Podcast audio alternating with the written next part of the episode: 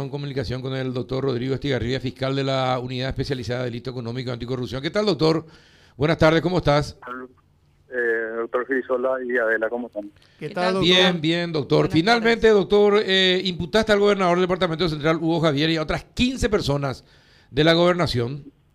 Y en total son, son 15 personas en etapa preliminar estamos hablando de un hecho bastante complejo y si eh, se presentó la imputación, entre los supuestos hechos tenemos la lesión de confianza, producción de documentos no auténticos, declaración falsa y asociación criminal. Bueno, eh, te fuiste despacio, tuviste tu propio ritmo y llegaste a esta conclusión y hay pruebas cuando se hace esta imputación, eh, es porque tenés las pruebas que demuestran eso, doctor. Eh, tenemos elementos de sospecha eh, preliminares. Eh, como siempre hablé con ustedes, de un principio hubo una hipótesis de una supuesta producción de documentos no que eran las facturas.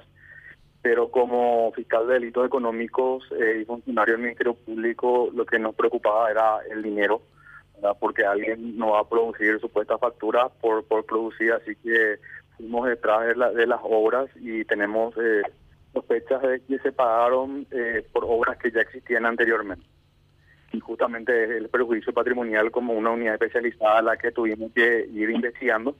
Eh, hasta el momento no tenemos el informe de Contraloría, ¿verdad? pero nosotros aquí con el equipo de, funcionarios hicimos un trabajo de auditor dentro de nuestras posibilidades y eh, colectamos ciertos elementos de sospecha en este sentido y esperando obviamente que el trabajo de Contraloría también sea sea elaborado de la, la manera más rápida así para, para ir viendo y continuando con otros imputados.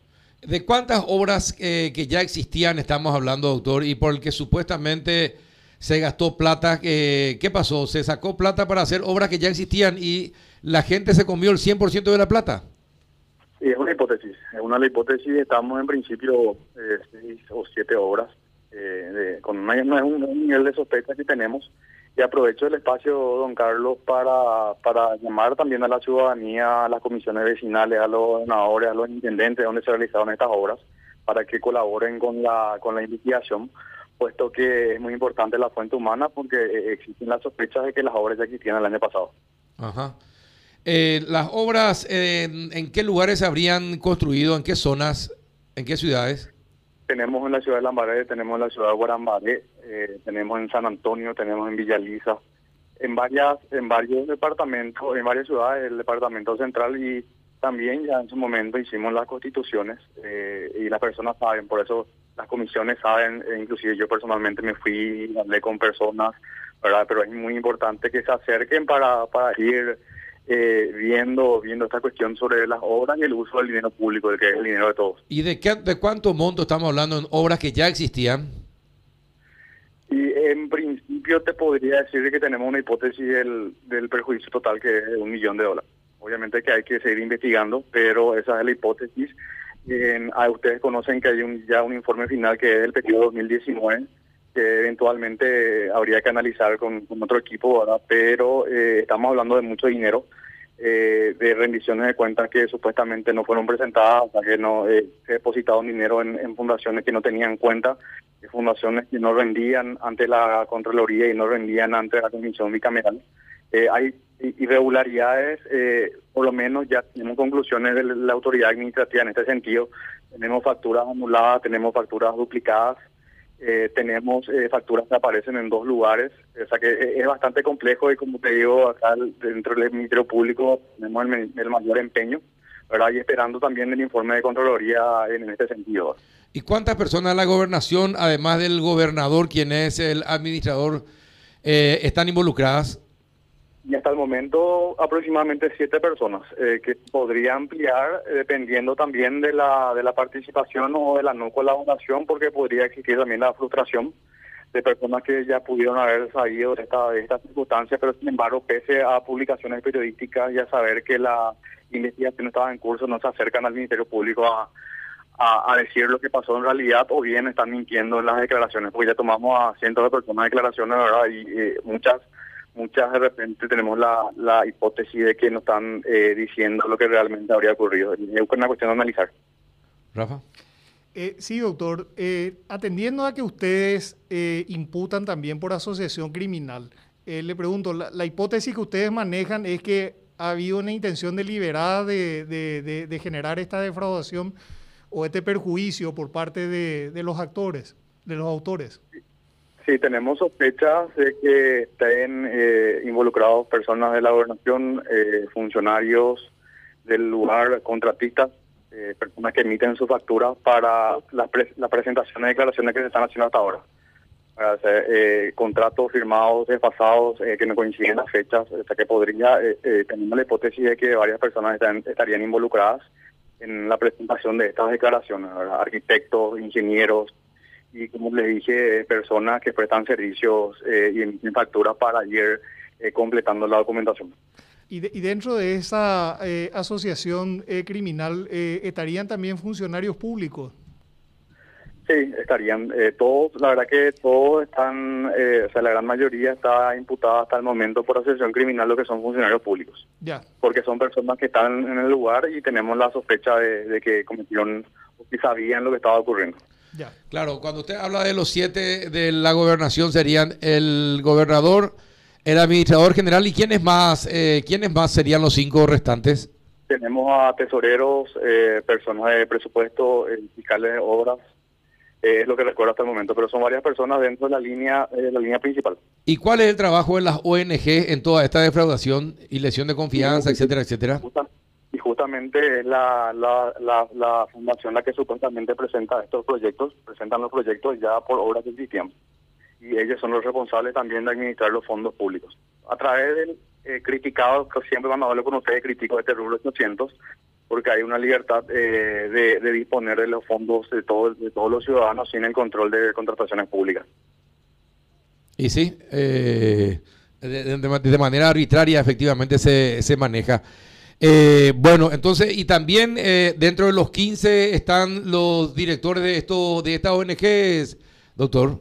Sí, de una de las ONGs, como les digo, esta es una primera parte, eh, vamos a ir eh, ahondando en la investigación, pero ya, eh, ya presentamos, decidimos con el equipo de trabajo, luego un debate todo el fin de semana estuvimos debatiendo y viendo, y, pero estamos iniciando la investigación.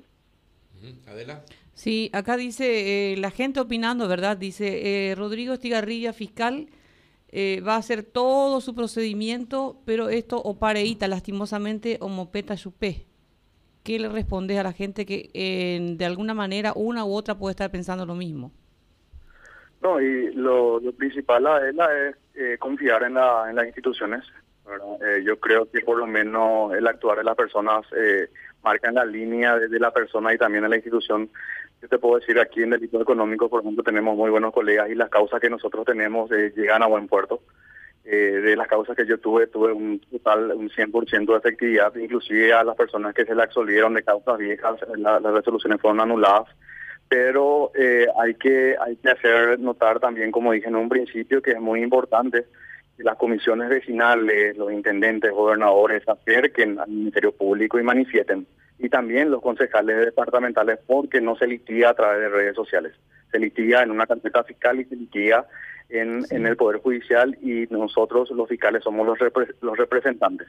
Y toda información que, que es recibida aquí eh, será bienvenida, Adela. Es por eso que también eh, las críticas siempre serán buenas, pero la colaboración de todos también es importante porque estas personas saben cuáles son las obras a las que nos estamos, nos estamos refiriendo, pues ya hicimos esas visitas, así que su, su declaración sería importante. Después de este informe preliminar, de esta imputación, ¿qué, qué va, ¿cuál sería, sería el siguiente paso, fiscal? No, y ahora nosotros eh, vamos a colectar justamente las testificales, eh, iniciar las auditorías propias eh, y también trabajar con el, la gente del Poder Ejecutivo que tiene un buen plantel en la parte de auditoría y obviamente que es fundamental el trabajo que puede hacer Contraloría. Eh, esta fundación CIAP, ¿qué tuvo que ver en todo esto, doctor? Y la fundación es la que supuestamente recibió los fondos para llevar adelante las obras.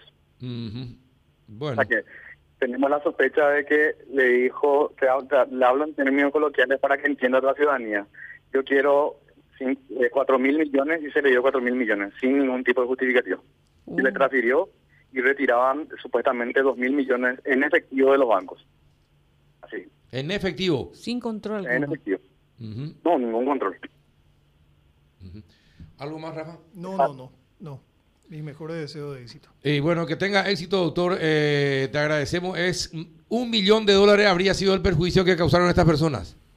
En principio tenemos la sospecha, eh, te hablo en estos términos porque estamos iniciando la etapa preparatoria, ¿verdad? pero yo te aseguro que vamos a vamos a llegar a buen puerto con colaboración de todos, ¿verdad? y poniendo la, la, mejor de las ganas acá con el equipo de trabajo y también solicitar que, que se mejore nuestro presupuesto. ¿verdad? Aprovecho traer el espacio para, para decir que hay que fortalecer al Ministerio Público el primero que está cuando fallece alguien, el primero que está cuando alguien es víctima de un hecho punible es el Ministerio Público, así que hay que fortalecer para que nosotros también tengamos la fuerza de llevar adelante las investigaciones. ¿Y cuántas ONG están metidas eh, en, e, y, cuántas, eh, cuántos comercios eh, o empresas están involucradas en el, en el tema de, facturas falsas y compañía? Y son varias, decenas, podría decirte. Esto es algo, esto es algo, algo preliminar y vamos a ir, vamos a ir descartando también eh, personas de acuerdo al nivel de colaboración o al nivel de participación.